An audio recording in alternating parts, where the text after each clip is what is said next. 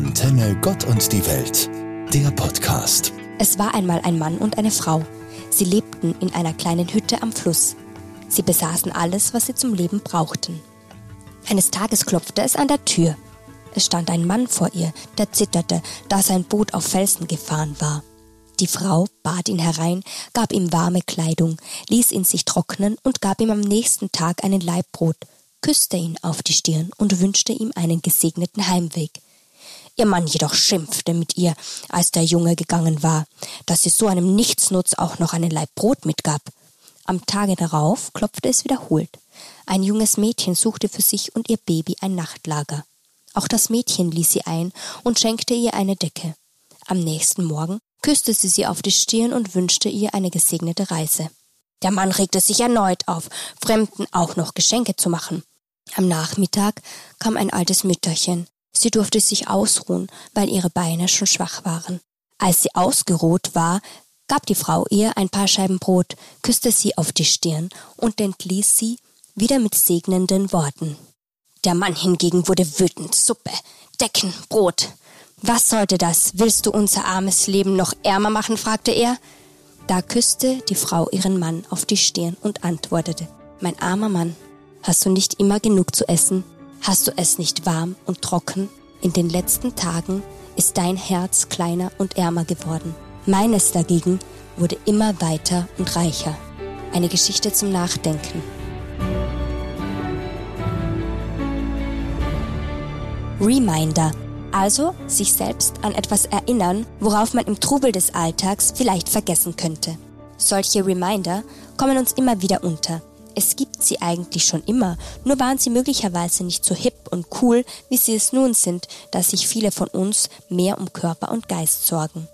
Vor einigen Jahren, als ich noch als Jugendleiterin tätig war, machte ich mir einen Reminder aufs Handgelenk. Vielleicht krame ich ihn auch wieder einmal heraus ich bin nicht der Typ Glaubensmensch, der Jesus-Freundin groß auf sein T-Shirt schreibt. Nicht falsch verstehen. Ich mag die Botschaft. Doch mag ich es für mich persönlich manchmal lieber etwas subtiler. Also zurück zu meinem Handgelenksreminder. Er sah so aus wie ein Festivalarmband. Darauf stand WWJD. Also, what would Jesus do? Was würde Jesus tun? Ob man es glaubt oder nicht.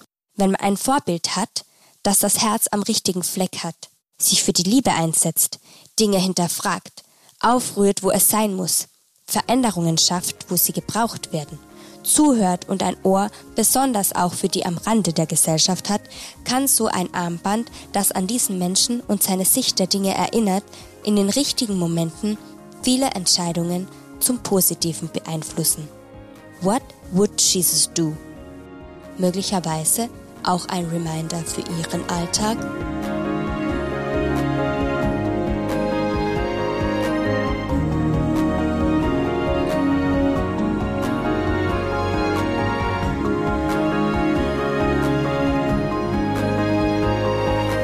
Kennen Sie Journals? Es sind Tagebücher für verschiedene Zwecke. Ich habe zu meinem Geburtstag von meiner besten Freundin ein Grateful Journal geschenkt bekommen. Jedes Mal, wenn ich bei meinem Schreibtisch sitze, starren mich die Buchstaben förmlich an. Grateful.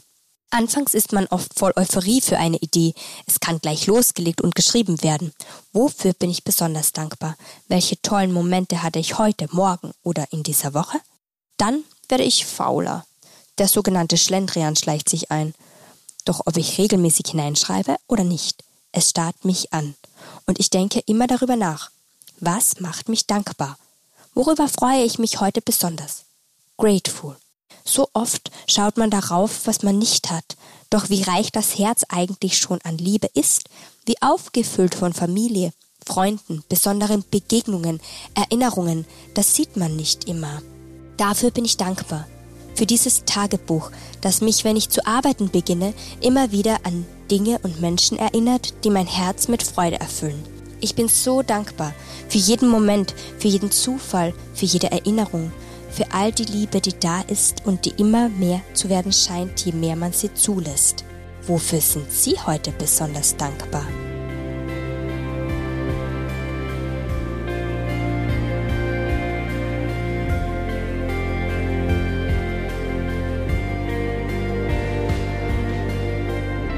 Ich lande wieder einmal bei der Liebe. Heute über ein tolles Lied, dessen Gedanken mich besonders in letzter Zeit sehr bewegt haben. Dann soll da Liebe sein. Ein Lied von Lotte. Ist es das? Geht es darum? Ist das der Endgedanke? Für mich schon irgendwie. Wenn wir zum Schluss dastehen und wissen, wir gehen nun. Oder jemand, den wir sehr lieben, verlässt uns vielleicht, dann soll da Liebe sein. Schon auch ein sehr christlicher Gedanke. Ich kenne nicht viele Menschen, die sich dieser Liebe so sicher sind. Einer, den ich kannte, ist vor kurzem gegangen. Er war sich dieser Liebe ganz sicher. Glaube, Hoffnung und Liebe. Ich wünsche Ihnen heute Menschen. Ich wünsche Ihnen gute Wegbegleiterinnen. Denn diese Begegnungen, die wir im Hier und Jetzt haben, die nehmen wir überall hin mit. Irgendwann machen uns die Begegnungen aus. Sie formen uns und unseren Geist, unseren Sicht auf die Dinge. Ich wünsche Ihnen also gute Begegnungen, Menschen, von denen man lernen kann, die vielleicht manchmal mehr sehen als man selbst, die Sicherheit und Zuversicht ausstrahlen. Ich dachte diese Woche nach über Reminder, über was würde Jesus tun, über Vorbilder und über großes Vertrauen und unendliche Liebe. Wenn das alles vorbei ist, wenn hiervon nichts mehr steht, wenn niemand mehr fragt, ob Kaffee oder Tee, wenn an keiner Tür mein Name mehr klebt, dann soll da Liebe sein. Wo ich war, soll da Liebe sein. Was können wir heute, hier und jetzt tun, damit es irgendwann mal so ist? Sarah Hatzel-Neumeier, Religionspädagogin aus Kärnten. Antenne Gott und die Welt, der Podcast.